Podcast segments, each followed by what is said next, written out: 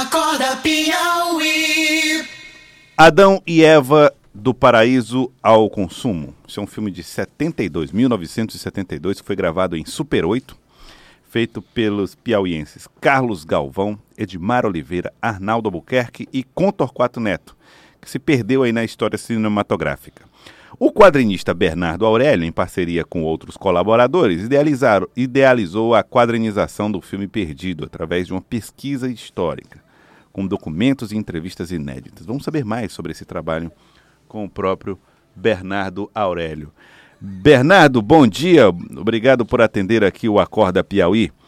É, como é que vocês fizeram esse levantamento, Bernardo? Bom dia, bom dia a todos os ouvintes. É, foi uma pesquisa, não foi, na verdade não foi muito complicado não, né? A gente já conhecia a história do filme, já existia alguns trabalhos sobre ele, porque o Torquato sempre gera uma grande curiosidade. E nós tivemos acesso a esses livros, a essas fotografias. Né, o Noronha, o doutor Noronha, né, que, que, que, fez fotografias do filme na época, é, publicou um livro de, de, com todas as imagens, foram, foram 24 fotografias que a gente chama né, de estilo, né, que são as fotografias de, de bastidores. Então a gente tinha essas imagens e tinha a curiosidade e alguns textos sobre o filme. E aí nós procuramos as pessoas que, que, que fizeram o filme, que ainda estão aqui entre nós, né? Porque alguns já faleceram, o próprio Noronha já faleceu, o Torquato, o Arnaldo Albuquerque, que foi o câmera, então essas pessoas já faleceram, mas o Carlos Galvão, o Edmar e a Claudete Dias, que estão diretamente envolvidas com o filme, estão vivos. E nós procuramos, e é um livro de. Nós fizemos um livro de entrevistas, né? Uhum. Entrevistas originais. Então, Bernardo. Eu tinha imaginado que era uma espécie de storyboard do filme. Sim, também. É porque você. A ideia inicial era eu fazer o quadrinho. Como existia o, o, o. é o seguinte, o filme é de 72, como você falou. Só que 25 anos depois, o Carlos Galvão quis refazer o filme, em 97. E ele fez um storyboard de memória de, de como ele lembrava que era o filme cena a cena. E esse storyboard caiu nas minhas mãos também. Inclusive foi me entregue pelo próprio Arnaldo Albuquerque, que, que fez a fotografia original do filme. E esse storyboard serviu para mim como roteiro. E aí eu quadrinizei o filme de fato. Né? O quadrinho eu fiz, eu fiz um quadrinho de 18 páginas. A ideia inicial da publicação foi fazer o quadrinho. Né, de 18... Só que como era um curta-metragem, era um filme que tinha dois rolinhos Super 8, que era a película antiga, você filmava tipo VHS na década de 90. Uhum. Seriam uns 15 é, minutos, será? Oi? Tipo uns 15 minutos? Dá nada, cada rolinho tinha 3 minutos. O filme o curto tinha 6 minutos. É, né? E aí isso, isso deu apenas 18 páginas de quadrinho. Eu digo, pô, não vou publicar uma revista com só com 18 páginas, nós temos que encorpar isso. Aí conversando com meus colegas, o Aristides e o Jaislan, são professores de história também, a gente decidiu fazer essa pesquisa e juntar todo esse material.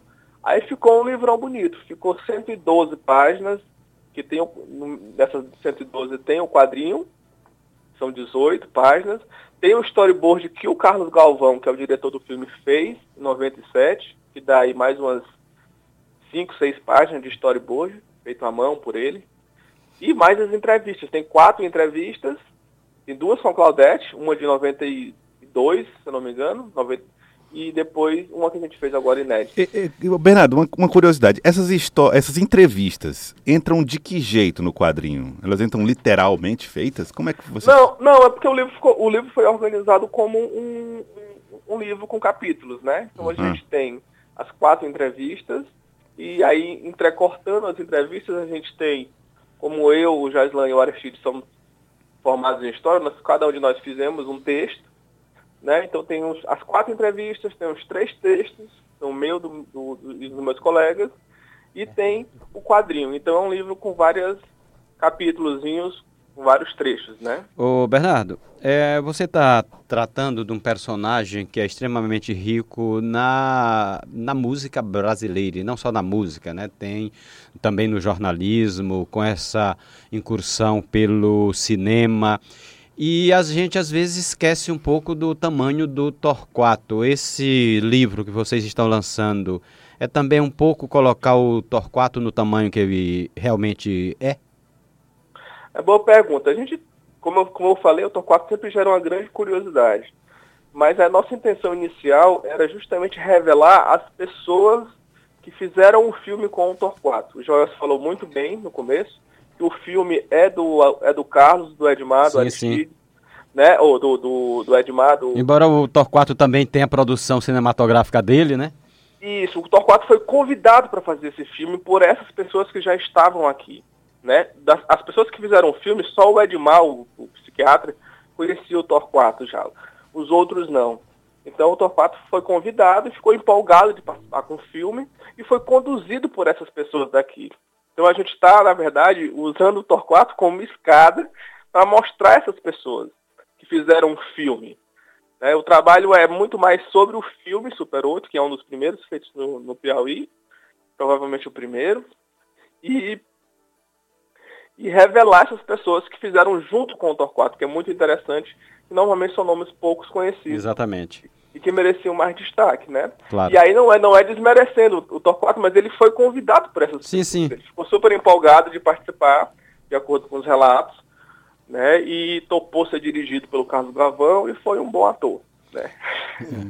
E o, o, o livro, lançando agora, né? Como é que é, você quer que esse livro chegue às pessoas? Ó, nós, no caso, somos, o livro tem uma tiragem limitada. Foram feitas apenas 500 unidades, praticamente 200 já foram embora, porque a gente fez uma pré-venda para financiar o livro. Então, 90 pessoas compraram um livro antecipado.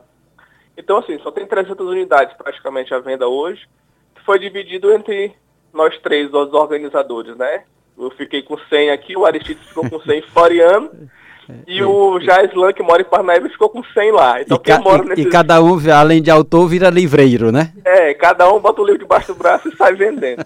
Aqui em Teresina as pessoas podem me procurar, né? Eu tenho uma livraria aqui da Capa Quadrinhos, aí pode nos procurar aqui nas redes sociais. Agora mesmo de manhã eu estou indo na Federal, vai ter um encontro, uma feirinha Sim. na Universidade Federal, que é uma feira que tem de agronomia, inclusive, mas é uma feira temática. E aí eu e o Kennard Curio vamos estar lá discutindo um pouco do Torquato e falando desse filme. Agora na feirinha da Federal. Estou saindo daqui para lá, agora 8 e meia da manhã. Muito bem. E, Bernardo, eu vi que parte do trabalho, a- ou a princípio o trabalho estava sendo feito em preto e branco, né? Vamos dizer assim. Vocês mantiveram essa ideia? Sim, sim. O, filme- o Super 8 é preto e branco. O, Um quadrinho, muitas o vezes. quadrinho é, é super então nós resolvemos manter. Inclusive o, o, o filme original é mudo, né? Aham. Eles, escutam- eles não, não tinha canal de áudio, a película Super 8. E aí eu pensei várias vezes se eu colocava algum letreiro, se eu colocava algum. Não, então, então eu mantive o quadrinho também preto e branco e mudo para dar essa, essa impressão mais fiel ao original também. Muito legal. Bernardo Aurélio, quadrinista e historiador. Muito obrigado pela participação conosco aqui no Acorda Piauí. Obrigadão, eu que agradeço. Obrigado, Bernardo Aurélio. Muito legal, hein? Muito legal essa história aí, rapaz. Envolvendo.